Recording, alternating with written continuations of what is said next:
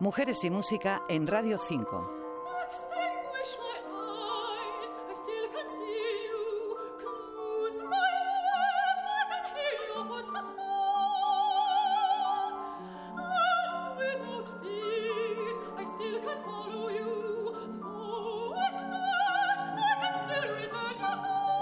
Lisette Oropesa es una soprano estadounidense de origen cubano. Por su lugar de nacimiento y sus dotes para la música, quizá el blues y el jazz más añejos no hubieran sorprendido en la carrera de esta cantante, pero a pesar de haber nacido en Nueva Orleans y haberse criado en Baton Rouge, tomó el camino del llamado bel canto.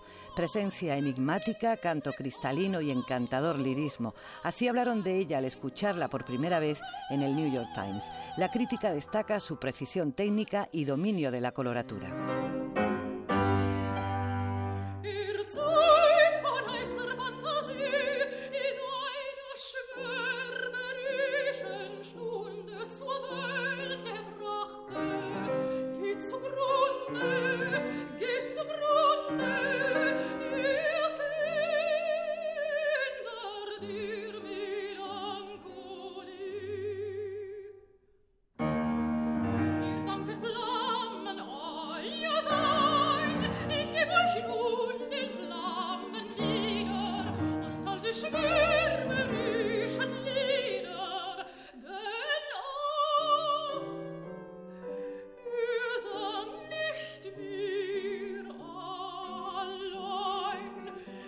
Lisette tenía la música en casa, de hecho su madre, Rebecca Oropesa, fue su primera profesora de canto antes de estudiar en la Louisiana State University.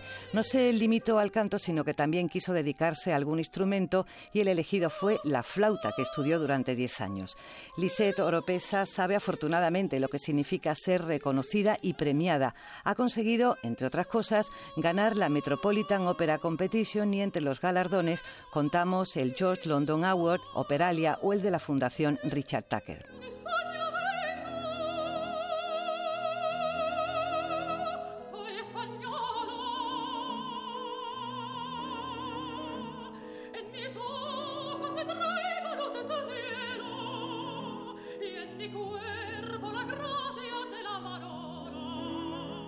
Lisette se ha puesto en muchas pieles de protagonistas de la ópera como Susana o Hilda y ha cantado en los escenarios más destacados tanto en Europa como en Estados Unidos. Estos días la tenemos en el Teatro Real de Madrid con un papel que ya ha interpretado en otras ocasiones y que siempre, por diversos motivos, es todo un reto para ella. Lucia di Lammermoor para Lisette, según ella misma confiesa, es uno de los más difíciles en el repertorio. Hay que tener agudos, dice, coloratura y por supuesto todos conocen la famosa escena de la locura, pero hay mucho más. También hay momentos, relata la cantante, muy dramáticos, tristes y llenos de emoción. El papel, dice Lisette, es como un maratón.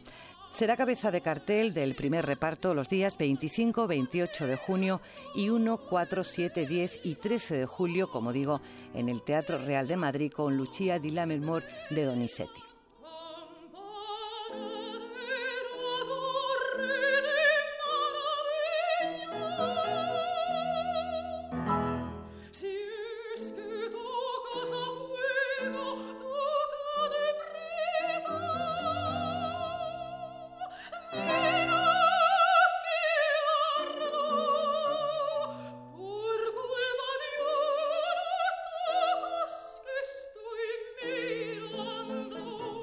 A Lisette no le ha sido fácil llegar a ser una de las mejores voces líricas de la actualidad. A los estudios y la preparación habituales se une un cambio físico sorprendente, ya que en la Metropolitan Opera de Nueva York le recomendaron bajar de peso para poder hacer ciertos roles y actualmente es vegana y también runner. De hecho, ha participado en varios maratones. Dice que la dieta le ha ayudado mucho a la hora de cantar frases largas sin fatigarse y le permite estar en forma para afrontar las nuevas puestas en escena que exigen a la cantante ser una verdadera atleta.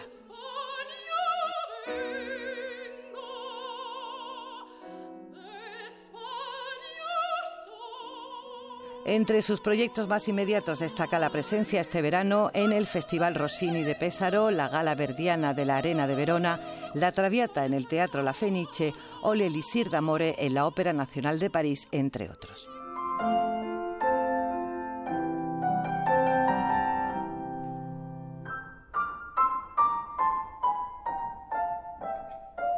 Ana Ogallas, María José Carmona, Radio 5, Todo Noticias.